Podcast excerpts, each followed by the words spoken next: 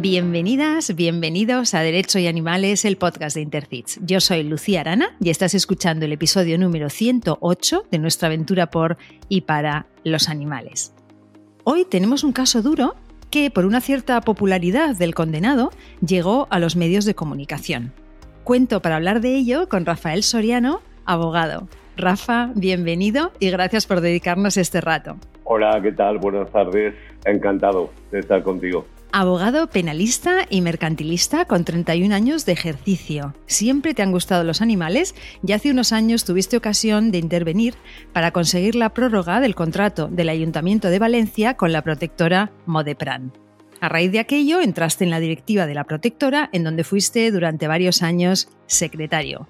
Fundador de la sección de Derecho Animal del Colegio de Abogados de Valencia junto a Amparo Requena también miembro de Intercits, como tú. Has llevado diversos procedimientos judiciales en defensa de los derechos de los animales, como el de la tienda de los horrores, al que dedicamos el episodio 87, el de los perros de la calle Quart, del que hablamos en el episodio 12, y el de mujeres, hombres y viceversa, del que vamos a hablar hoy. No te consideras un abogado animalista, sino uno, y cito textualmente, que defiende el interés y los derechos de los peludos.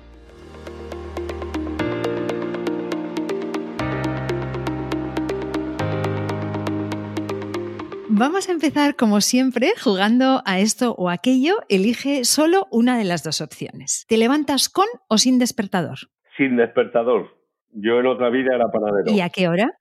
A las seis de la mañana. A las seis de la mañana y sin despertador, está muy bien. Yo a las seis y media y también sin despertador. Para informarte, ¿qué prefieres, radio o prensa escrita? Hace ya años radio. Yo también. ¿Para desayunar, dulce o salado? Salado, sin lugar a dudas. ¿Coche o transporte público? Jolines, uso mucho el transporte público, pero me veo a veces en la obligación de coche. Con lo cual, transporte público. ¿Llamada de teléfono o audio de WhatsApp? Llamada de teléfono, sin lugar a dudas. ¿Prisión o multa? Uf, por mis años de experiencia, multa. por mis años de experiencia, multa. Prisión no se lo deseo ni no, multa, multa. Multa, vale. ¿Películas o series? Eh, películas, sin, dudarlo. No aguanto las series, películas. ¿Te apetece recomendarnos alguna que hayas visto últimamente, si tienes alguna en la cabeza? Mira, tan lejos como ayer vi una de hace un montón de tiempo y, y la verdad es que me encantó El Pacificador. Pero para mí, la película del año y te diría que de la década sin lugar a duda, es La Sociedad de la Nieve. Ah, sí, ¿la recomiendas? Me parece, me, me parece un peliculón.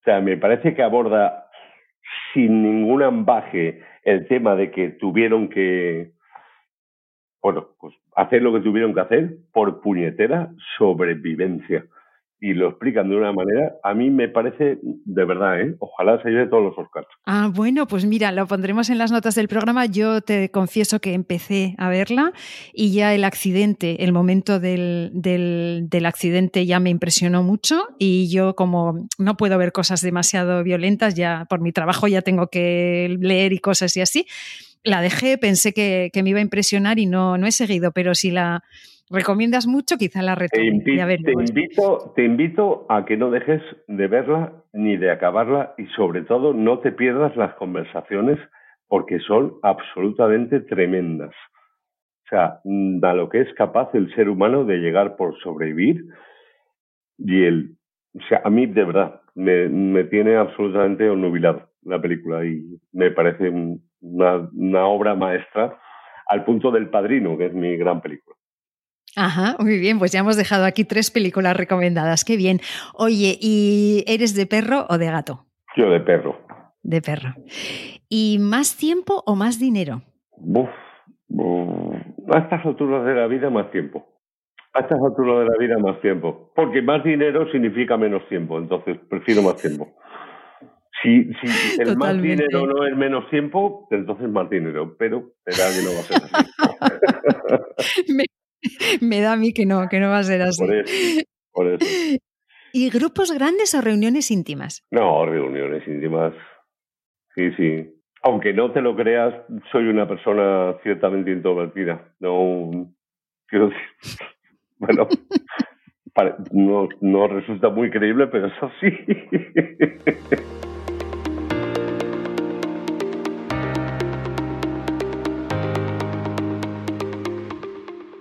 Rafael, vamos con el caso que da título al episodio. Los hechos se remontan al 21 de junio de 2016. Un hombre se presenta con un perro en la protectora Modepran en Paterna, en Valencia. Cuéntanos qué es lo que explica esta persona. Sí, los datos y los hechos se remontan al año 2016, que hace ya ocho años. Entonces, aquí hablamos de Modepran, que es una protectora de animales. Modepran, como protectora de animales, en esas fechas, no, y en anteriores, se postulaba en él los concursos que los diferentes ayuntamientos tenían para la recogida de animales. Es decir, lo que comúnmente en aquella época, bueno, y a día de igual, ¿no? Se llamaban perreras. Es decir, recojo un animal, lo tengo 15 días, no viene nadie a por él, lo sacrifico.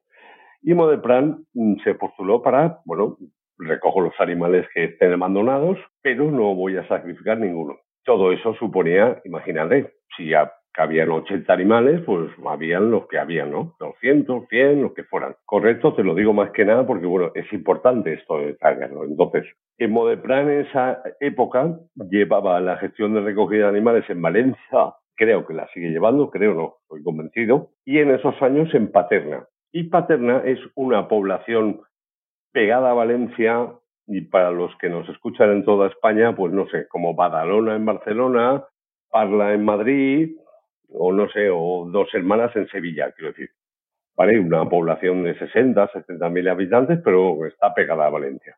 Había ahí una antigua perrera que la gestionábamos de Pran, y un buen día aparece una persona en junio del 2016 con un bulldog americano.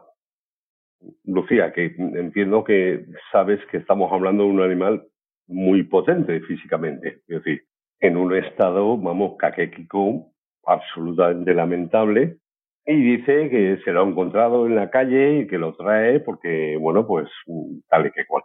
Cumpliendo con el reglamento, porque insisto, era una concesión del ayuntamiento, se le toman los datos a esta persona. Y esta persona no dice el nombre, sino en vez de decir que es Javier Cohen, que era su nombre verdadero, dice que es Vicente Cohen, creo recordar, y cuando da su DNI, modifica el último número del DNI. Y ya está, y se va. A partir de ahí tenemos la gran suerte de que hay un voluntario, que desde aquí le doy un fuerte abrazo, Miguel Ángel, que Paterna tiene, digamos que, una zona que se llama Valterna, con V, que es como de residenciales con piscina y demás dentro del núcleo de Paterna, pero en las afueras, y este era un bulldog americano que tenía una particularidad, ya que era que tenía uno de los dos ojos amarillos. Entonces este Miguel Ángel cuando lo ve dice, ah, sí, sí, este perro me suena con el ojo amarillo, porque es el de... Entonces, a partir de ahí se inician las indagaciones y, eh, bueno, se inicia con el Facebook de esta persona, Javier Cohen, que tenía un Facebook y en el cual aparecía en varias fotografías con su perro, con este perro, cuando era cachorro y adulto y tal, y se veía claramente que tenía un ojo amarillo. Entonces, insisto, el animal, y ahora ya me sabe mal cortar aquí el tema, pero es así, después de dos días de intentar los servicios veterinarios de Modepran salvarlo, fue absolutamente imposible. Estamos hablando de un bulldog americano, que tú has visto la foto, Lucía, y el estado era mm, deplorable, no, lo siguiente. Tenía fallos mm, renales en el hígado y simplemente se le eutanasió, ¿correcto? Porque es que del animal no, no podía sobrevivir. A partir de ahí, con la información que nos da este voluntario de Modepran, que no es, eh, eh, quiero decir, es muy particular que un perro, en este caso un bulldog americano, tenga un ojo amarillo, bueno, sacamos las fotos del de Facebook, comprobamos que efectivamente es eran males de él e intentamos contactar con él, porque él sí que da el teléfono móvil suyo. Entonces, cuando le llamamos diciéndole, disculpa, he dejado aquí un animal diciendo que no es tuyo y es tuyo, y ahí se asusta y nos cuelga. Y bueno, lo que hacemos simplemente es poner una denuncia ante el juzgado de, de instrucción de paterna, indicando pues todo lo que te estoy diciendo, que este animal no teníamos más datos porque no tenía ni tan siquiera chipado, aun siendo un animal de raza. Interponemos la oportuna denuncia indicando todo lo que te he dicho, que ha aparecido una persona en la protectora diciendo tal, diciendo que se llama, ¿qué no dijo Javier? Creo que dijo Fernando, en fin, cambió también el, el, el nombre Javier López, perdón, cambió el apellido. En vez de Javier Cohen dijo Javier López. Y bueno, todo esto lo pusimos en conocimiento con el número de DNI de él, porque cambió el último número del DNI, pero sí su teléfono móvil. Y a partir de ahí pues bueno, se iniciaron las, las diligencias previas en el juzgado de primera instancia de instrucción número 7 de Paterna y bueno, y se inició la, la instrucción. Entonces, esta, esta persona que después vamos a, a, comentar, que era una persona que tenía un cierto grado de popularidad en un cierto mmm, tipo de programa de televisión, que no es que fuese una persona famosa ni muchísimo menos, pero tenía un cierto grado de popularidad, trae un animal, da unos datos que no, que no son los suyos, pero a medias, o sea, da el teléfono sí, el, el, DNI no, bueno, una cosa un poco extraña. Nos has explicado que el perro que se llamaba, creo recordar, Mac, hubo que eutanasiarlo ¿Qué es lo que dice el informe veterinario? Entiendo que se realiza un informe veterinario, quién lo realiza y qué es lo que dice el informe veterinario un poco más en detalle. O sea, ¿qué, ¿cómo llega este perro a esta, a esta situación tan extrema? El animal se eutanasia dos días después de entrar en la protectora, no en el momento, sino que se lleva, lógicamente, a los servicios veterinarios de Modepran,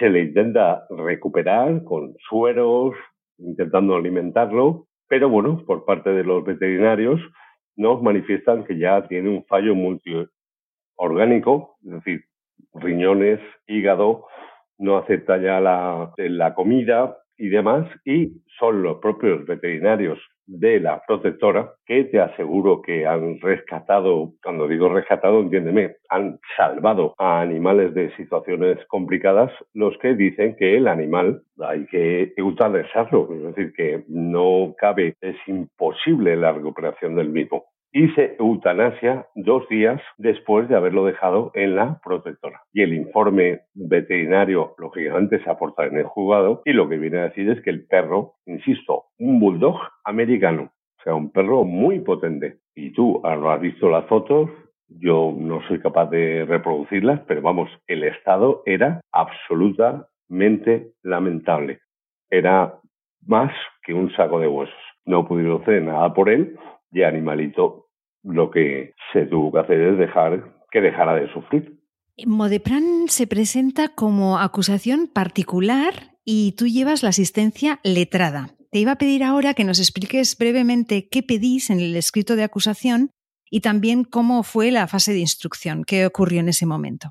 Bueno, en este caso, insisto, ten en cuenta que no facilita el DNI correcto, cambia el apellido, dice se llama López cuando es Cohen. Entonces nosotros en la denuncia presentamos todas las fotografías de esta persona en el Facebook con su animal, el informe de los veterinarios de, de que ultravencia el animal y que certifican, este es un dato muy importante, Lucía, que uno de los ojos uno del, del, iris de los ojos es amarillo, con lo cual coincide con el de, de, este perro que esta persona anuncia, y se instala denuncia contra esta persona en base a los datos que aparecen en Facebook, porque él, insisto, él no se presenta como Javier Cohen, sino como Javier López.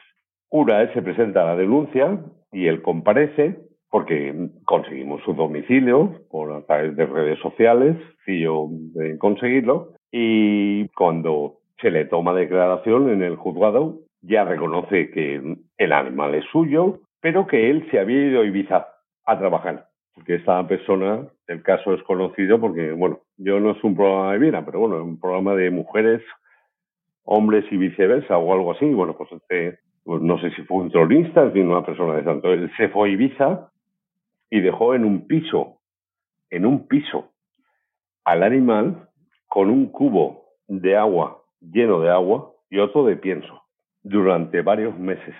A partir de ahí intentó excusarse en que le había dado las llaves a un amigo, que luego resultó que no era así, que además esta persona era una persona disminuida psíquicamente y que, vamos, que dijo que en absoluto. Y eh, bueno, pues nada, conseguimos una acusación, vamos, una acusación, ¿no? Conseguimos que se aperturara un auto de apertura de juicio oral contra el mismo por un delito de maltrato animal en el año 17. Este programa que dices era un programa en el que, bueno, había como chicas y chicos que de alguna manera era un programa como de buscar como pareja o algo así, era un programa así de ese estilo.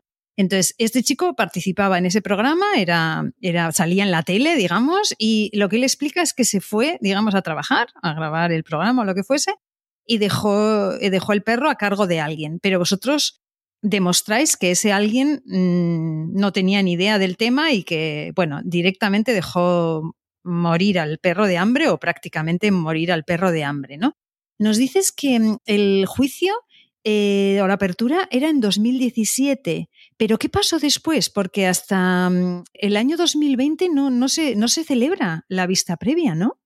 Sí, bueno, vamos a ver, o sea, ten en cuenta que aquí se piden declaraciones, el juzgado o los juzgados de paterna, no sé, en otras zonas de España, pero bueno, aquí van muy saturados y de esa época más todavía de trabajo, pues bueno, se le toma declaración a él. En un principio, a mí, lógicamente, te puedes imaginar, Lucía, que no me contesta para nada, pero bueno, ya contesta y se contradice, porque sí, no, bueno, yo sí, el perro no, el perro era mío, pero entonces, ¿cómo lo deja ir? No, porque me equivoqué del apellido y tal. O sea, ya queda, es obvio que la juez hay que decirlo, ¿eh? que la juez de primera instancia de instrucción 7 de Paterna lo tuvo clarísimo. Lo Esta persona eh, obviamente no está diciendo la verdad citó a dos amigos que no le sirvió de nada, porque, vamos, le dijeron, no, en absoluto. él se fue a Ibiza, pero, Lucía, no se fue a Ibiza unos días, se fue casi dos meses. No hay que olvidar esto, quiero decir, que, el animal llega a esa situación porque está así. Bien, pero, y contesto a tu pregunta porque me enrollo mucho, sí que es cierto que el auto de apertura de juicio era desde el 27 de agosto del 17, pero el procedimiento que se sigue en primera instancia de instrucción 7 de Paterna, recae en un juzgado de apoyo, que es el juzgado de lo penal número 17, que le corresponde a la población de Paterna, que insisto, mm, es como Badalona o Parra, es decir, es un partido judicial muy amplio. Y el juzgado de lo penal número 17 de Valencia no es hasta el 13 de mayo del 19 cuando dicta el auto de incoación de juicio oral contra esta persona. Es decir, tarda prácticamente pues un año y nueve meses.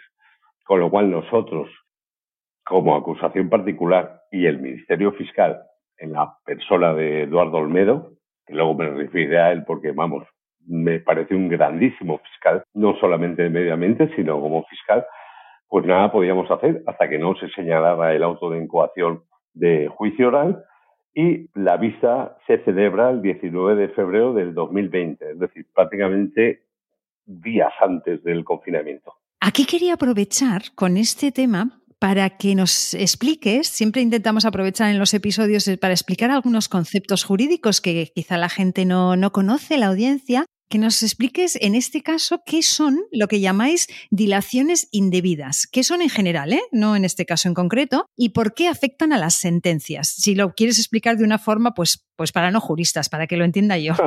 Muy bien, vale. Las dilaciones indebidas no deja de ser un concepto jurídico indeterminado. Quiero decir, no, no existe ningún artículo que diga la dilación indebida son seis meses, o un año, o dos, o tres. No es un concepto jurídico indeterminado que dice eh, que simplemente el transcurso de los plazos procesales equivalente al plazo razonable. Y curiosamente se refiere a un artículo, que es el 6.1, del Convenio Europeo de Derechos Humanos, que tampoco habla de plazos. Pero jurisprudencialmente, quiero decir, las sentencias o las diferentes sentencias que han habido entienden que no es lo mismo, Lucía, un caso complejo, que hay muchos acusados, eh, tal, en fin, casos que todos conocemos, que casos, bueno, más simples como sería este, ¿no? Que hay una persona acusada, una acusación, un ministerio fiscal y una defensa. Pero bueno, en este caso, como consecuencia de que el juzgado de lo penal o bueno, no tuvo a bien incoar y señalar hasta un año y seis meses después, el día de la vista se entendió porque también la defensa de esta persona aceptó los hechos, lo cual es importante decirlo. Él aceptó que había habido un delito de maltrato animal, ojo, con resultado de muerte. Pero, bueno, que habían transcurrido cuatro años y que las dilaciones no eran ni culpa nuestra como acusación, ni culpa del Ministerio Fiscal, sino de, del juzgado que en cuestión llevaba el asunto, que bueno, pues mm, yo en esto no quiero ser crítico, pero desde luego mm, mm, los juzgados de lo penal pues entienden antes las causas con preso, ¿me entiendes? Quiero decir, las causas graves, que bueno, pues un delito de maltrato animal, que en ese momento pues era un delito, no voy a decir menor, ¿eh? porque es un delito. Pero bueno, pues lo incoó, pues fíjate, desde el 12 de julio del 17 hasta el 13 de mayo del 19. Tardó un año, prácticamente un año y nueve meses. Entonces se aplicó la dilación indebida. ¿Por qué? Porque el acusado no tuvo culpa, porque no hizo nada para alargar el procedimiento, sino que en el fondo la dilación indebida no deja de ser una cuestión aplicable a la Administración de Justicia por su mal funcionamiento. Y se entiende que este, este retraso, esta dilación, eh, al que perjudica es al acusado, ¿no? ¿Se entiende así normalmente? ¿Que es que perjudica a la persona acusada? no, necesariamente. Todo lo contrario, beneficio al acusado. O sea, una dilación indebida significa que si a ti te acusan por un delito de maltrato animal, y desde que se interpone la denuncia en el 16 hasta que haya el juicio en el 20 no se ha celebrado la vista, el acusado es el que se beneficia. Es un atenuante para el acusado de este delito y de todos los delitos penales que, es decir, de cualquier delito penal. Quiero decir, a quien beneficia es al acusado porque, porque la dilación indebida significa que la Administración de Justicia no ha actuado con la diligencia que era debida. De ahí viene dilación. Indebida. Eh, y lamentablemente en este caso nosotros pedíamos la máxima, que eran 18 meses, y lógicamente al final, dado que él aceptaba los hechos, pues bueno, conseguimos que aceptara una condena de nueve meses y privación de los derechos civiles por dos años y seis meses. Y lo que es más importante, y aquí, si me permites, menos de un minuto, que el mismo y esto no lo podemos controlar, realizaba un curso de protección y buen trato de los animales, que es algo que desde Valencia siempre insistimos en las sentencias, ¿vale? Quiero decir, eres un maltratador porque es un maltratador de animales, bueno, vas a hacer un curso de protección y buen trato de los animales.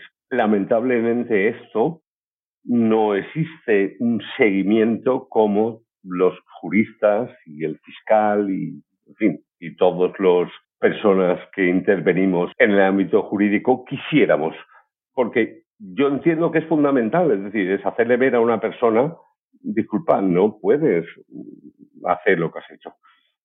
Es un curso de reeducación. Sí, me parece importantísimo, desde luego. Me parece una manera de que las personas, de alguna manera, hacer un poco de justicia restaurativa, ¿no? Que hemos tenido algún, algún episodio sobre este tema. Entonces, si lo he comprendido bien, en el procedimiento finalmente, como el acusado acepta los hechos, o sea, acepta lo que ocurrió, llegáis a una conformidad y eso hace que la pena, bueno, sea, digamos, algo más baja de lo que vosotros pedíais y como condición se le impone este curso que estás explicando, ¿verdad? Es así. Correcto.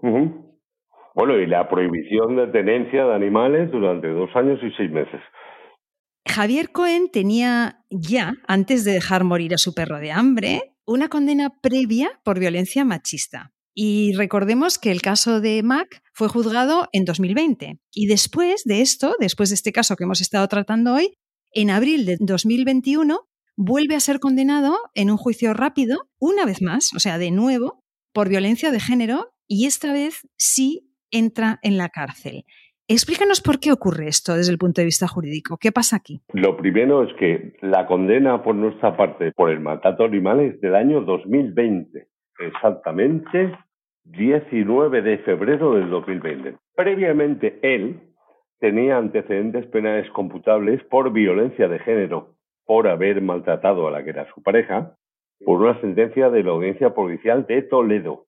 Es decir, una sentencia que dictaría el juzgado de primera instancia de instrucción que corresponda al Partido Judicial de Toledo, él la recurre y la confirma.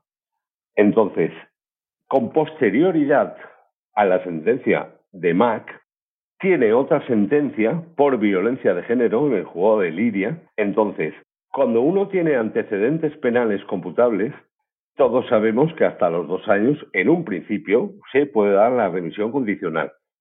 En el caso de esta persona, como tenía nueve meses y los seis ya la habían prescrito, simplemente ya no puede pedir la remisión condicional. Cumplirá los nueve meses por haber dejado morir a su perro, más la condena a la que le corresponda por la violencia de género, que desconozco si será de seis meses o de un año.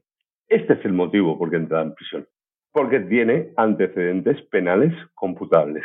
Es muy importante porque, ¿sabes qué pasa, Rafa? Que a veces las personas que no están dentro de estos procesos desde la parte jurídica, cuando ven este tipo de condenas de se le ha condenado por maltrato animal, pero no entrar en la cárcel, la gente siempre piensa, no sirve para nada, ya está, se ha quedado ahí y no sirve para nada. Pero este caso muestra que depende, porque si realmente vuelve a delinquir o vuelve a, a cometer un delito, resulta que sí, que sí va a entrar en la cárcel, ¿no? O sea, que estas cosas tampoco es que queden ahí como se ha salido, se ha ido de rositas, ¿no? Esto es algo que es un mensaje que a mí me parece importante, porque a veces las personas no jurídicas tienen la sensación de que el maltrato animal sale gratis. Yo soy de esa opinión, pues, es que el máximo de pena son 18 meses.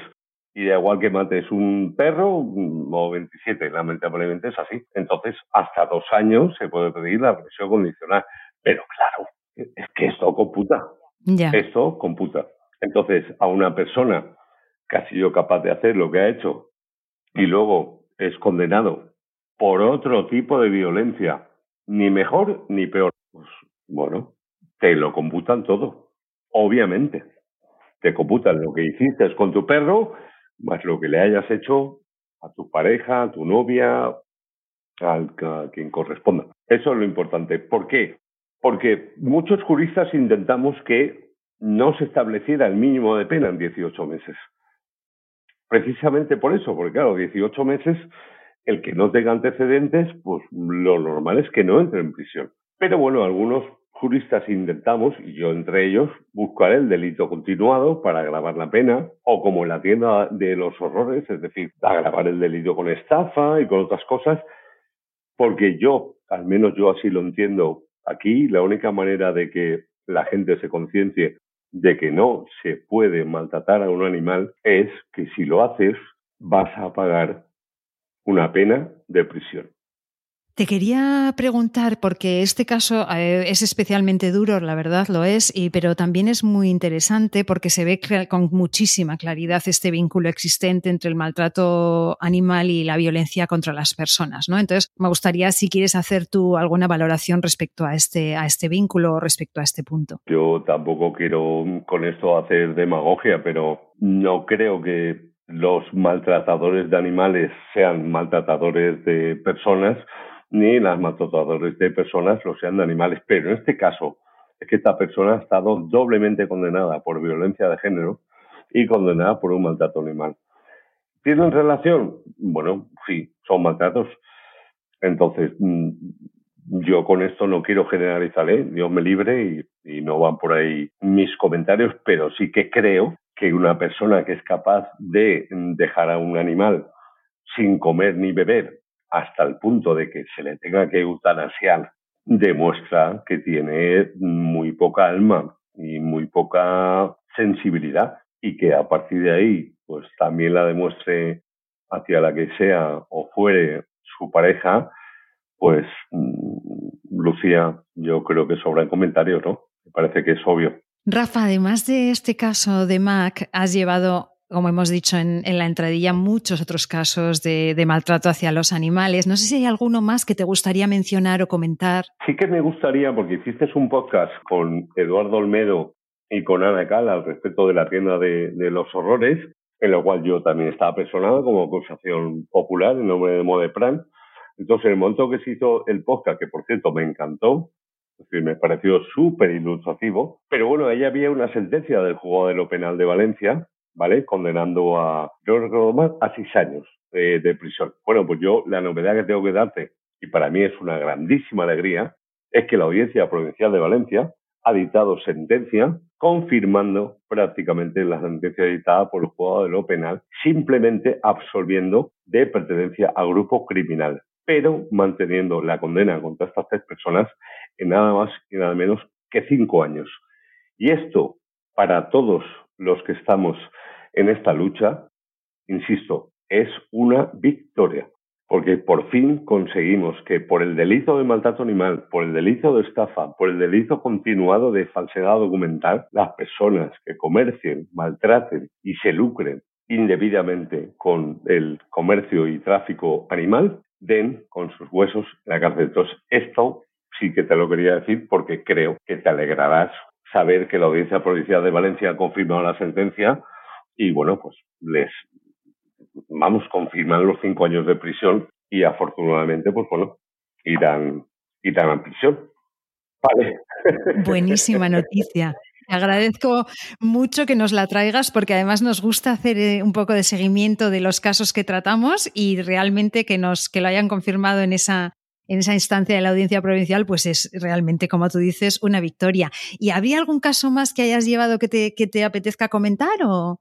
Bueno, yo he llevado varios y tampoco es caso, tengo alguno abierto, que en ese sentido sí que me gustaría dejar constancia, que ya lo sabes, porque Eduardo Olmedo ha estado en tu podcast, que es un, insisto, un grandísimo fiscal de medio ambiente, pero que yo soy abogado penalista, es un grandísimo fiscal. Me he tocado enfrentarme con él y es de justicia decirlo, Margarita Sanz, fiscal de medio ambiente de Castellón, persona comprometida con el bienestar animal, y en el cual pues yo llevo un asunto, le llamamos el tema Marley, fue un policía local que bueno, pues tuvo bien a, a Marley mm, que se había escapado del chalet, pegarle tres tiros y ya está.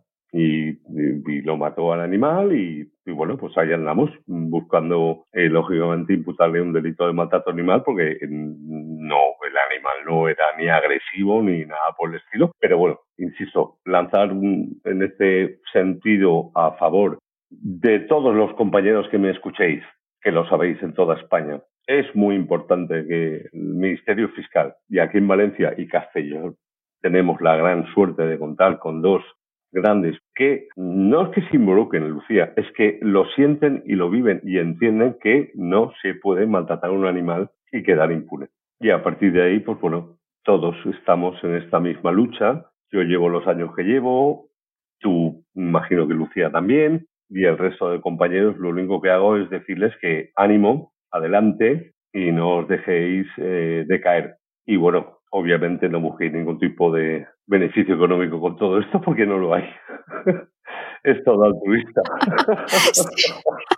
me hace gracia que digas, me hace gracia, Rafa, que digas esto porque mm, te quería pedir algún consejo eh, especial, específicamente para personas jóvenes que estén pensando en dedicarse a ayudar a los animales desde el ámbito legal. ¿Qué les vas a aconsejar? Bueno, ya les estás diciendo que millonarios no se van a hacer, pero ¿qué más consejos les darías? Nada, nada, nada. El consejo es simplemente que estudien, que estudien, que trabajen y que en donde estén, en la provincia de España donde estén, siempre traten de contactar con los fiscales de medio ambiente, que en serio, la mayoría, desconozco, ¿eh? yo te hablo de Valencia y Castellón, pero bueno, me consta que en otros territorios de España y en Cataluña están muy concienciados, siempre les hagan ver lo que quieren plantear y lo planteen con todas las consecuencias. Y a partir de ahí, que ejerzan el derecho pues como, como bien saben. Y otra cosa, yo voy a cumplir 56. Espero que la juventud tire para adelante y tire para adelante simplemente porque esto es un movimiento que no va a ir para detrás. Los animales ya no son cosas semovientes, son seres vivientes y sintientes. Y lo que tenemos que hacer es seguir para adelante y al que maltrate a un animal, que lo pague. Y por favor, ya, stop al abandono de animales. Las protectoras están hiper sobresaturadas. Entonces ya está bien. Vamos a intentar entre todos hacer de este un mundo mejor. Pues gracias, Rafa, por estos mensajes. Estoy muy de acuerdo y gracias de verdad, de corazón, por dedicarnos este rato hoy. Gracias a ti, Lucía. No sabes el trabajo que haces, la labor que haces y de verdad, agradecidísimo, ánimo, apoyo y aquí me tienes para lo que necesitéis. A por ellos, a por los peludos, que son nuestros. Pues hasta aquí un nuevo episodio de Derecho y Animales en el que hemos vuelto a constatar que las personas que no respetan a los animales tampoco lo hacen con los otros seres humanos. Como dice Rafael, a por ello, gracias por acompañarnos un día más. Nos escuchamos en dos semanas con un caso que nos va a llevar hasta Asturias. Y no olvidéis que ya ha llegado nuestro tiempo, el tiempo de los derechos de los animales. Nación Podcast te agradece haber elegido este podcast.